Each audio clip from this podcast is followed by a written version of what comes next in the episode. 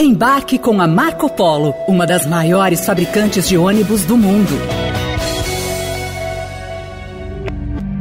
Por melhor que a gente esteja em qualquer outro lugar do mundo, não existe algo melhor do que a nossa terra. Eu também quero retornar ao Brasil. Pretendo retornar ao Brasil nas próximas semanas.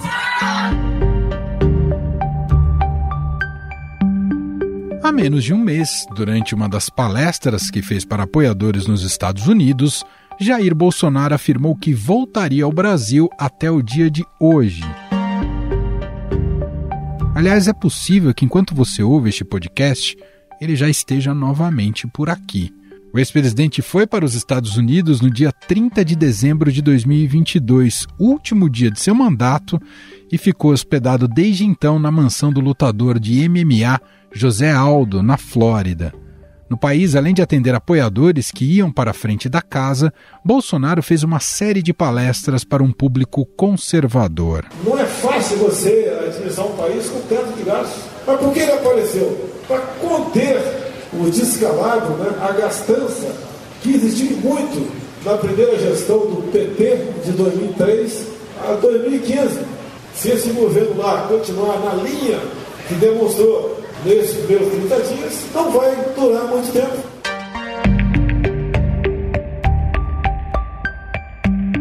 Essa volta de Bolsonaro já acendeu o alerta das autoridades de segurança pública do Distrito Federal, que vão elaborar um plano de atuação para possíveis manifestações. Para muitos, Bolsonaro chega para liderar a oposição a Lula mas os planos do PL são muito maiores.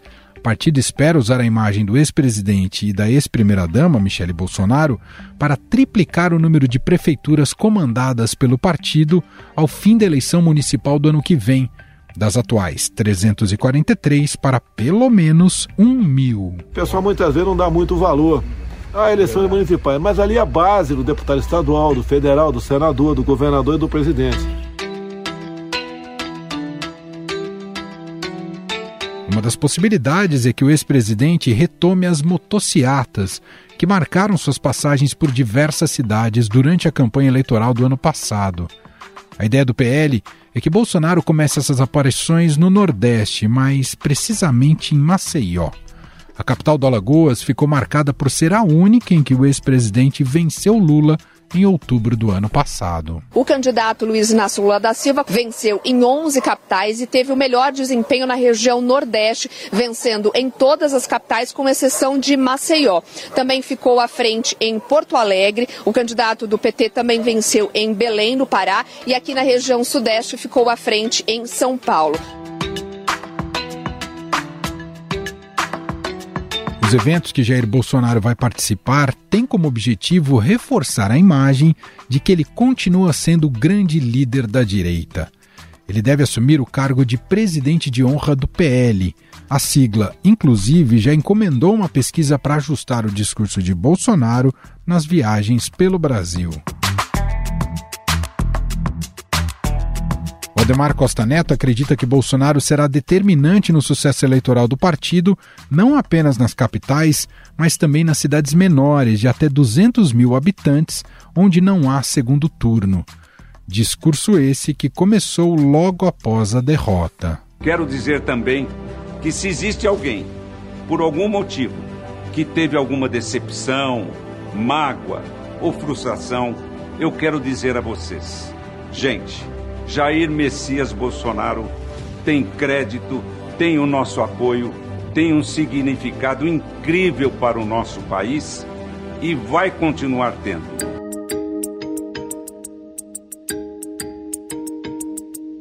Mas nem tudo são flores para o ex-presidente nesta volta ao Brasil.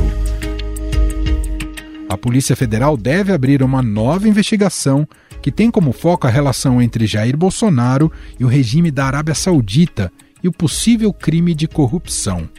Segundo revelou o Estadão, os investigadores já receberam dados sobre o terceiro pacote de joias entregue a Jair Bolsonaro em 2019. O governo Bolsonaro fez várias tentativas para recuperar as peças retidas na Receita Federal. Já a Polícia Federal estuda pedir a prisão de Bolsonaro se ele não voltar ao Brasil até abril. A avaliação é que, se ele continuar nos Estados Unidos, fica configurada a evasão do distrito da culpa. Soma-se a esta investigação a dos outros dois pacotes que foram trazidos para o Brasil, sendo que nenhum foi declarado à Receita Federal. Pelo menos outros sete pedidos de investigação foram enviados para a primeira instância pelo fato de Bolsonaro não ter mais o foro privilegiado. Dessas, cinco solicitações foram apresentadas por causa de declarações antidemocráticas do ex-presidente no dia 7 de setembro de 2021. O chefe desse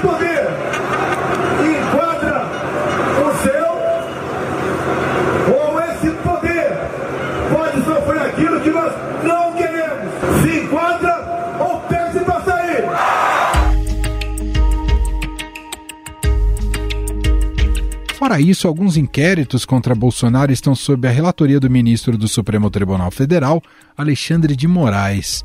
Entre as acusações estão a suposta interferência na Polícia Federal, vazamento de um inquérito sigiloso sobre ataque hacker ao Tribunal Superior Eleitoral e participação em grupos de milícias digitais. Não haveria uma causa para essa substituição e estaria claro que estaria havendo ali uma interferência política na Polícia Federal. Conversei com o presidente, houve essa insistência do presidente. Né? Falei ao presidente que seria uma interferência política, ele disse que seria mesmo. A chamada Minuta do Golpe, encontrada na casa do ex-ministro da Justiça Anderson Torres, foi incluída na investigação sobre a reunião com embaixadores, onde Bolsonaro espalhou informações mentirosas sobre o sistema eleitoral brasileiro. Torres afirmou à Polícia Federal que o documento era descartável, sem relevância e que deve ter sido colocado na estante da casa dele por uma funcionária durante uma faxina. Ele disse que não sabe quem escreveu o texto.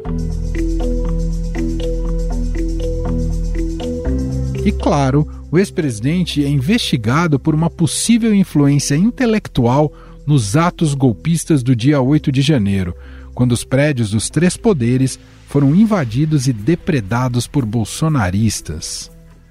Por sinal, amanhã é efeméride do golpe militar no Brasil, um dia depois da volta de Bolsonaro ao país. O ex-presidente sempre alimentou um culto em torno da data, inclusive durante seu governo. No atual governo, a proposta é inversa: buscar que o aniversário do golpe não seja usado politicamente. O ministro da Defesa José Múcio determinou que a data não seja registrada na ordem do dia dos quartéis, batalhões e instalações militares.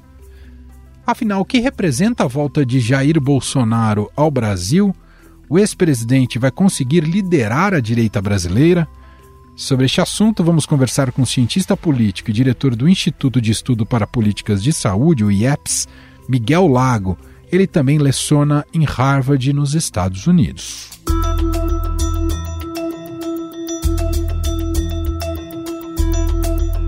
Olá, professor, seja muito bem-vindo. Obrigado por ter aceitado aqui o nosso convite. Obrigado a você, Manuel, pelo convite. Um prazer estar conversando contigo. Bom, professor Bolsonaro retorna ao Brasil nessa quinta-feira. Seus apoiadores vão tentar fazer disso um grande evento já nessa quinta. É claro que o recall de Bolsonaro das eleições é bastante impressionante. Porém, ele está envolto agora em uma série de escândalos, fora os processos que já correm na justiça, que colocam muito em xeque sobre seu futuro eleitoral. Queria começar te perguntando como é que você vê a capacidade de liderança do Bolsonaro a partir de agora, dentro desse contexto atual o Bolsonaro é um grande mistério né, para a ciência política, porque aquilo que a gente entende como indicadores ou, ou, conceitos que existem na ciência política, o Bolsonaro desafia todos eles. Né? A ciência política não teria como, com seus instrumentos clássicos, ter imaginado uma eleição do Bolsonaro, não teria imaginado essa reeleição e daí por diante, essa quase reeleição. Mas o, ponto é que eu acho que, que é importante, é, é claro, está todo mundo olhando o Bolsonaro como enfraquecido. Eu não vejo dessa mesma maneira. O, o Bolsonaro tem claros indícios de corrupção e não, que não se resumem às joias. E aí eu não, não sou um especialista do tema da corrupção, mas a corrupção não necessariamente, ou pelo menos a revolta contra a corrupção, ela não necessariamente significa uma real preocupação com a corrupção em si. Então, assim, muitas vezes na história do país, né, a UDN, lá nos anos 50, usava a corrupção no fundo para fazer uma oposição ao Getúlio Vargas, mas na realidade o que estava sendo, né, o, enfim, o Carlos Lacerda, que era um grande expoente da UDN, estava longe de ser alguém é, impoluto, mas, mas é claro que aquilo que estava significando era esse ódio à expansão de direitos que aconteceu sob Getúlio Vargas e a inclusão de camadas da população. É, quando a gente fala de corrupção, funciona com alguns tipos de políticos, não funciona com outros tipos de políticos, porque talvez o que está querendo ser significado ali não necessariamente é uma luta contra a corrupção, e sim outra coisa. Então, acho que o qualificativo do Bolsonaro corrupto já não colou e não colará no Bolsonaro. Acho que onde o Bolsonaro tem falhado sistematicamente na capacidade de liderança dele é o fato do Bolsonaro ter levado grande parte dos seus seguidores a acreditar numa mentira. Esses seguidores terem ido as últimas consequências acreditando profundamente naquilo que o Bolsonaro, na liderança do Bolsonaro, e ele ter traído retumbantemente todos eles. Traiu no dia 8 de janeiro, traiu no 7 de setembro de 2021 e traiu ao fugir para os Estados Unidos e passar esses quatro meses de férias uh, em Orlando. O maior risco para o Bolsonaro é o próprio comportamento do Bolsonaro em relação a, digamos assim, a, a falta a, de, de consequência que tem a liderança dele sob os seus uh, liderados. Sempre se fala sobre o tamanho do Bolsonaro e o tamanho do bolsonarismo. Como é que você avalia? É, quando a gente fala do bolsonarismo, talvez da extrema-direita uh, no uhum. Brasil, ela realmente é maior do que o Bolsonaro hoje? Eu acho que a extrema-direita é maior do que o Bolsonaro, mas acho que ela não, ah, por enquanto, não tem um outro liderança tão agregadora para ela quanto o Bolsonaro. Né? Não à toa se chama bolsonarismo. Mas eu acho, eu não vejo, eu não vejo uma fácil substituição do Bolsonaro.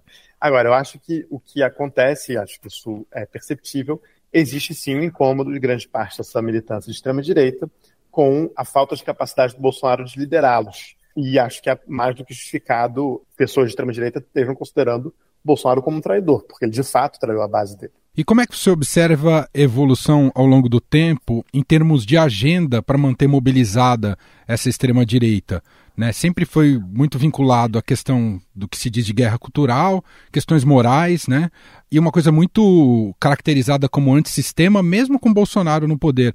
Isso se mantém intacto até hoje? Teve alguma novidade? É, eu acho que tem uma novidade para eles, é que eles não têm mais a máquina pública, a máquina estatal, a favor dessa disseminação de ódio e de fake news daí por diante.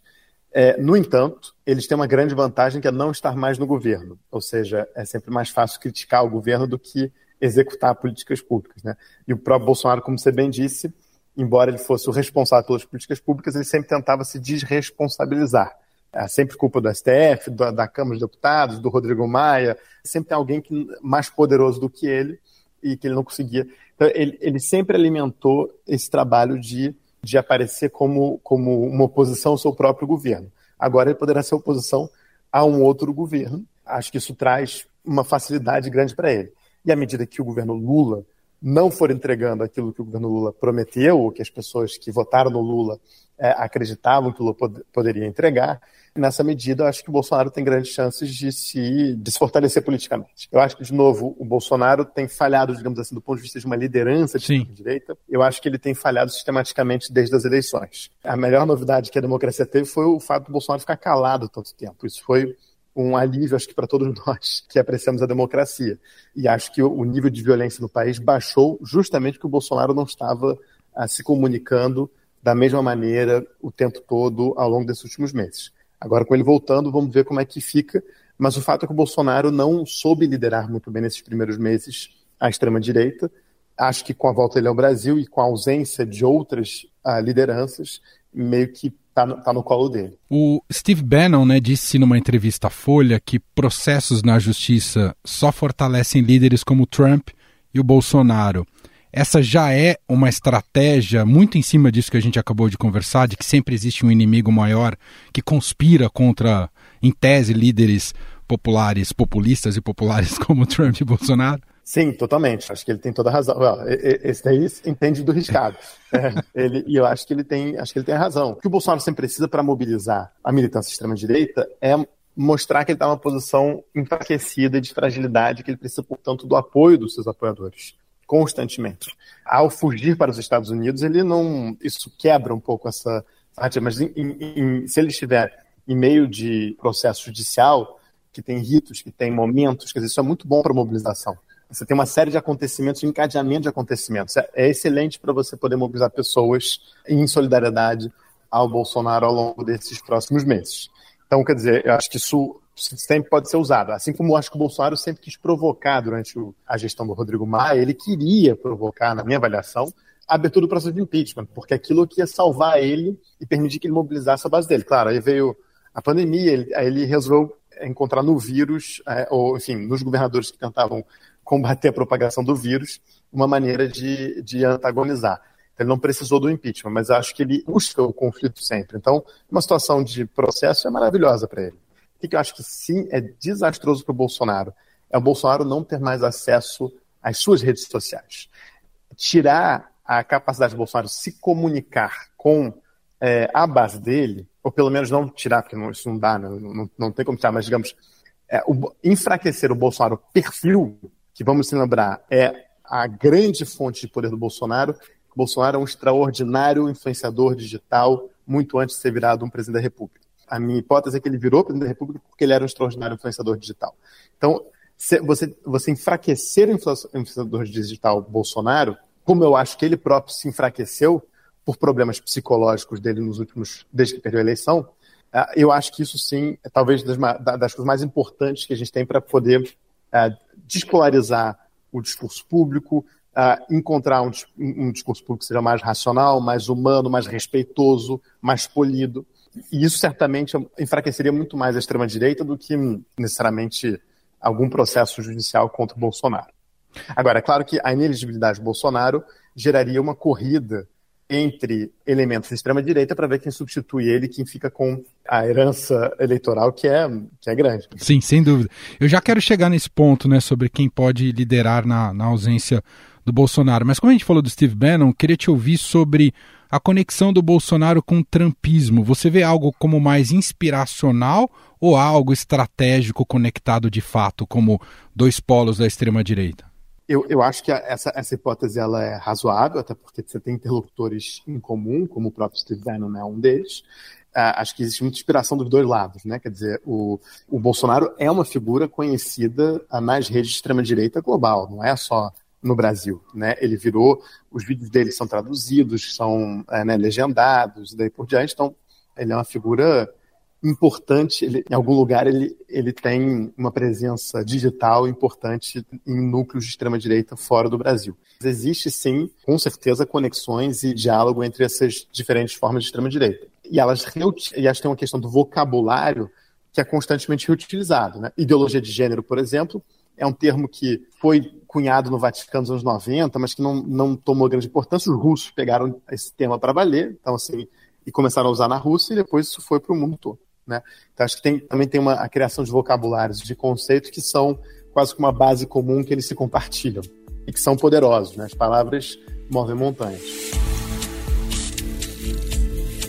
Agora a questão do desse vácuo, caso Bolsonaro se torne inelegível. A gente já viu um movimento aí do próprio PL, do Valdemar Costa Neto, claro que é um oportunista político muito sagaz, em tentar projetar a figura da Michelle Bolsonaro. Não sei ao certo se ela é o nome, quero até te ouvir sobre isso. Mas há outras figuras que se elegeram é, muito em cima do movimento bolsonarista. Queria te ouvir, existe hoje liderança com essa, é, com essa capacidade de se tornar competitivo daqui até 2026? Você já identifica alguém? Olha, eu, eu acho que de todos que foram falados, acho que a Michelle é a que reúne mais condições para isso. Agora, o que se diz de quem conhece a família de perto é que isso vai criar uma briga fratricida ali uh, muito grande. E dado o nível de misoginia do Bolsonaro, acho difícil ele querer que a, a mulher dele se torne, no fundo, a sucessora uh, dele. Mas, enfim, eu acho que a Michelle é que reúne mais características que apelam para pelo menos uma parte importante desse eleitorado, e não só o eleitorado de extrema-direita. Eu acho que ela pega um eleitorado que não necessariamente que está indo para a extrema-direita, um eleitorado mais neopentecostal, etc., que, que acho que ainda está em disputa entre uma direita mais conservadora e uma extrema-direita bolsonarista. Os outros que são aventados, eu sinceramente vejo com muito pouca esperança. Eu acho que o, acho que o Romeu Zema é um acidente uh, total, conjuntural de Minas. É, eu, eu não vejo nenhuma capacidade de projeção nacional dele. Acho que teria que ter um, um fenômeno conjuntural muito, muito sério no Brasil em 2016 para o Zema ter, na minha avaliação, qualquer ambição presidencial. Muito embora acho que ele está totalmente alinhado ideologicamente ao bolsonarismo, ele só é uma versão rica do bolsonarismo, né? Ele é uma versão menos popular, é só isso. Agora, o Tarcísio, acho que tem claramente uma capacidade de entrega, que é algo que nem o Zema nem o Bolsonaro têm, poderia ser essa figura, mas eu não vejo o, o Tarcísio sendo ah, uma figura carismática e conectada também com essa ideologia de extrema-direita tão forte. Né? Acho que o, a clara vontade dele de fazer um governo que entregue coisas para as pessoas, independentemente se são boas ou ruins, isso aí avalia-se cada um de acordo com a sua própria ideologia, mas existe essa clara intenção de entregar serviços para a população. Quando você tenta fazer um bom governo, como a gente entende, né, como conceito, fica mais difícil você fazer a disputa ideológica de maneira, ou pelo menos priorizar a guerra cultural, é, como dizem os bolsonaristas. Então, eu acho que eu não vejo Tarcísio tendo essa confiança da extrema-direita para ser essa liderança. Agora, de novo, eleição de dois turnos, uh, existe sempre a questão do voto útil. Eu acho que a infraestrutura que o Bolsonaro criou está aí. Então, o Bolsonaro abraçar um candidato significa que ele consegue colocar no segundo turno algum candidato. Isso acho que sim. E para a gente fechar, você entende que a qualidade do governo Lula e o que ele conseguir, já que a gente falou antes, você falou da entrega, o que ele conseguir entregar, especialmente economicamente, é o suficiente para ele derrotar ou sufocar essa extrema-direita ou há mais para ser feito, inclusive né, nessa discussão mais no campo ideológico? Eu acho que não. Acho que fazer um bom governo, bom, é necessário porque todos os governos deveriam tentar fazer um bom governo, Sem né? Acho que, e acho que todos tentam, com exceção do, dos últimos quatro anos do Bolsonaro, mas em geral, direita ou esquerda tentam fazer um bom governo. A gente pode não concordar, mas é uma é uma tentativa, né? Essa coisa é muito nova, essa coisa de um governo que não quer governar ou que não é, que quer piorar o país. Isso é isso é uma coisa muito nova. Mas mas eu acho que então não, não tem nenhuma dúvida da, da, intenção do Lula de fazer um bom governo. Acho que as condições reunidas não são óbvias, né, tanto políticas quanto conjuntura internacional, etc. Agora, acho que no, teve uma nomeação de vários ministros de altíssima qualidade em várias frentes que, que podem é, fazer com que as políticas públicas evoluam, mas de novo, mesmo que o Lula fizesse um bom governo, digamos assim, para a população, e que a população percebesse como sendo um bom governo, eu tenho minhas dúvidas se isso hoje em dia é suficiente para ah, que alguém apoiado por Lula ou o próprio Lula conseguissem se reeleger. A questão da guerra cultural é muito forte e, de novo, as condições de um bom governo ah, não estão dadas né, para se fazer um bom governo. E aí não acho que seja só o Lula, acho que qualquer um que tivesse pego o país depois do Bolsonaro teria muita dificuldade. Acho que tem, tem elementos no eleitorado. O eleitorado está mudando, a percepção das pessoas ela não é absolutamente exatamente como as coisas são, né? ela varia de acordo com uma série de fatores. E eu acho que, é, de novo, a máquina que o Bolsonaro montou de comunicação é extraordinária. Então, por mais que você é melhor a educação, eles podem, pegando um tema de, da ideologia de gênero, que a gente, né, desse conceito criado por eles, e a, difundir o medo na população, uma questão que, não é nem, né, que nem existe, né, mas que eventualmente pode fazer com que as pessoas contemporizem a melhora da educação com a suposta difusão de uma ideologia qualquer. Então, eu, eu acho que isso é um elemento que não deve ser descartado. Então, um bom governo não bastará, infelizmente. E fazer um bom governo será difícil. Só uma última pergunta, colocar como moderados, porque perto do Bolsonaro todo mundo ficou moderado. Tá, tá, aí todo mundo é. Mas a centro-direita, ela continuará uhum. sufocada, já que o bolsonarismo tem essa força no Brasil? Eu acho que a centro-direita, né, você tem uma parte que foi com Lula, uma parte que foi com Bolsonaro, a centro, ou, e uma parte que ficou neutra a centro-direita precisa se reinventar completamente. Né? E a centro-direita parece estar olhando só para. continua com o paradigma só de bom governo, então, no fundo, identificar quem são bons governadores que poderiam ser candidatos presidenciais, e ela insiste em não montar uma base social. Né? A centro-direita não tem uma base social, diferente do que a esquerda tem graças ao Lula e a uma Constituição de 40 anos, que é o Partido dos Trabalhadores, e a extrema-direita, então, tem uma base social extraordinariamente bem conectada e mobilizada, muito mais inclusive que a esquerda. Então, mas a, a centro-direita não focou muito em qualificar a gestão pública, focou muito em entregar boas políticas públicas, na visão deles, evidentemente, isso é sempre subjetivo, mas não fez o dever de fazer política para valer, no sentido de, de que a política é voto, a política é construção de base social, etc. E, historicamente, a centro-direita tem base social, né? quer dizer, Uh, você tem, na Europa, você vê assim, Sim. você tem os sindicatos democratas cristãos até hoje, você tem uh, governos democratas cristãos que são governos populares, né, é, com grande força e que competiam com os governos social-democratas e, e, as construções sociais-democratas e conseguiam se opor muito com grande força e com grande qualidade política, digamos assim. Então, acho que a centro-direita, ela, ela tem que entender como é que ela consegue se reinventar, porque falando se reinventar, ela vai ficar sempre, vai ser sempre isso, vai ser vai ter que ir com Lula ou com o Tarcísio da Vida, ou Michele, ou sei lá quem. Né? Então, acho que isso é fundamental e acho que o desaparecimento da centro-direita é algo muito grave para a democracia no, no, Brasil. Porque eu acho que todos, todo sistema político que depende de eleições é polarizado. Claro. Você, para disputar uma eleição, você precisa, ainda mais uma eleição de dois turnos, com eleição direta para presidente, não tem como não ser polarizado. Mas o problema não é a polarização, né? o problema não é o dissenso, nós podemos discordar. O problema são em que condições se dá esse dissenso e o nível de dissenso, né? Uma briga entre, entre PT, a briga entre o Lula e o presidente do Banco Central é algo que pode ter consequências muito ruins econômicas, mas ela é, certamente, do ponto de vista político, uma briga positiva. Quer dizer, tem um dissenso e está se discutindo esse dissenso, daí por diante. É muito diferente do que a gente tem que brigar para vacinar as pessoas, que né, desmistificar antivax. Quer dizer, o, o debate público melhora quando cada um dos polos é a, né, a centro-esquerda e centro-direita.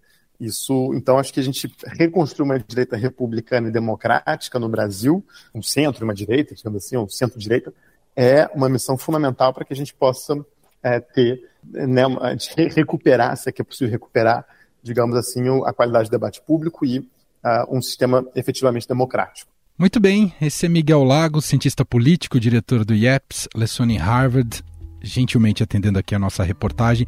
Muito bom te ouvir, professor. Obrigado, viu? Obrigado, Emanuel. Obrigado pelas excelentes perguntas que me fizeram pensar muito. um grande abraço, um prazer conversar contigo.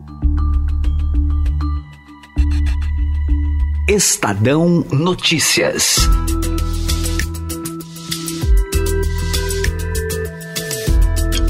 E este foi o Estadão Notícias de hoje, quinta-feira, 30 de março de 2023. A apresentação foi minha, Emanuel Bonfim. Na produção, edição e roteiro, Gustavo Lopes, Jefferson Perleberg e Gabriela Forte. A montagem é de Moacir Biasi. Escreva para a gente no e-mail podcast@estadão.com. Um abraço para você e até mais.